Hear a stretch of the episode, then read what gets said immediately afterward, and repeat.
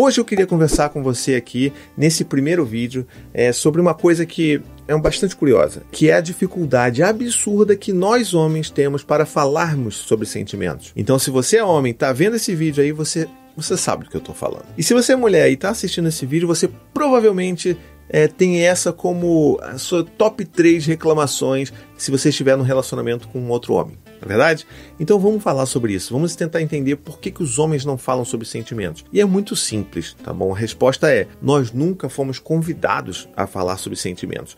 É algo que a gente não tem mas a gente não tem esse tato para falar sobre isso. E não porque homens são diferentes de mulheres, homens são de Marte, mulheres são de Vênus. Não, tudo isso vem da forma como nós homens somos socializados desde a infância. A gente nunca foi convidado enquanto menino para falar sobre o que a gente estava sentindo, sobre os nossos medos, sobre as nossas, sabe, alegrias, frustrações, nossas tristezas. A gente não podia falar sobre isso. Cara, assim, na boa, eu não falava sobre isso com os meus pais quando era criança e também não tenho espaço para falar sobre isso com os meus pais hoje, depois de burro velho. E é claro, hoje eu consigo falar sobre sentimentos, mas isso só veio por causa do meu gatilho da minha primeira experiência com a paternidade. Foi quando eu resolvi tentar mergulhar e cavucar aqui dentro tentar entender o que estava acontecendo dentro de mim. Para você pode ser um outro motivo, pode ser um outro gatilho, mas eu acho que a gente precisa entender que os homens precisam urgentemente conversar sobre sentimentos. E sabe uma coisa interessante aqui? Se tem uma, uma dos negócios que eu, pelo menos antes de né, pensar sobre todas essas coisas,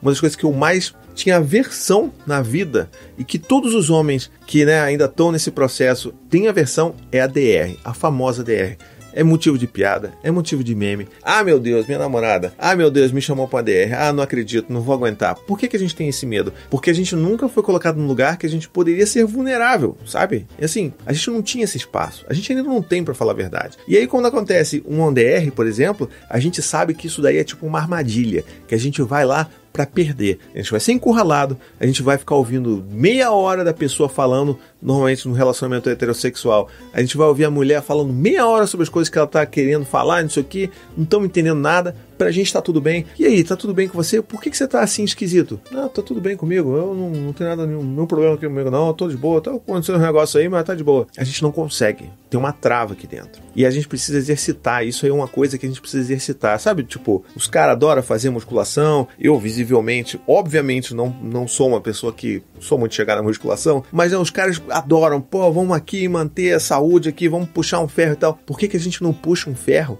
nos nossos sentimentos? Por que, que a gente não tenta, ali como uma criança que está aprendendo a falar, começar a explorar quais são esses sentimentos que a gente está sentindo, para além da raiva e da, da alegria, é a frustração, o medo, o desespero. Isso é muito importante porque, assim, a gente nunca falou sobre isso, então isso daí vai, sabe, é como se fossem sentimentos varridos para debaixo do tapete. A gente vai varrendo, vai varrendo. E como a gente não cria consciência sobre isso, a gente não fala sobre isso, aquilo só vai acumulando, acumulando, até um ponto que a gente não consegue mais guardar isso. E é sufocante. Não falar sobre sentimentos é sufocante. Pode parecer que, ah, mas esse cara aí tá falando sobre sentimento, ele é um fraco. Cara, não é. Uma das coisas que mais me dá força hoje em dia e mais me dá fôlego para viver sem se sentir sabe, sufocado na vida é falar sobre o que eu tô sentindo. Quando você fala sobre o que você tá sentindo, sabe, as coisas, a tensão no ombro solta, sabe? E isso é transformador. Então eu quero muito que a gente faça esse exercício, porque é de fato um exercício, né?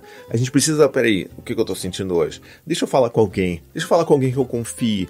E aí você vai tentando construir isso. E eu sei que é difícil, porque vamos colocar o grupo de zap dos machos lá, quando você vai falar alguma coisa, quando alguém, sei lá, começa a se a cavar ali a superfície para tentar entender o que está por baixo ali dos sentimentos. Pô, quero falar com meus amigos sobre o que eu estou sentindo, tô meio mal, tô meio para baixo. O que, que acontece?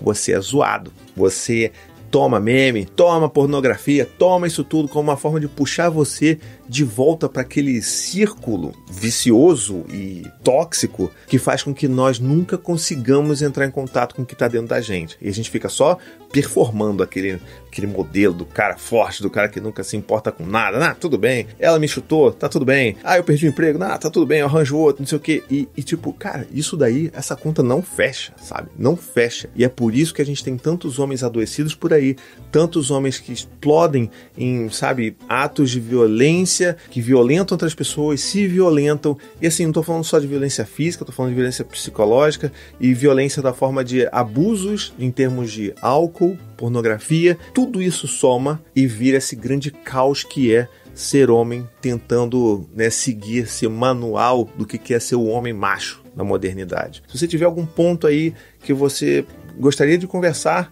deixa aqui nos comentários. A gente vai fazer outros vídeos, a gente vai tocando isso daí. Eu tenho certeza que essa jornada, que é o que importa a jornada, vai ser uma jornada muito bonita para todos nós. Tá bom? Até o próximo.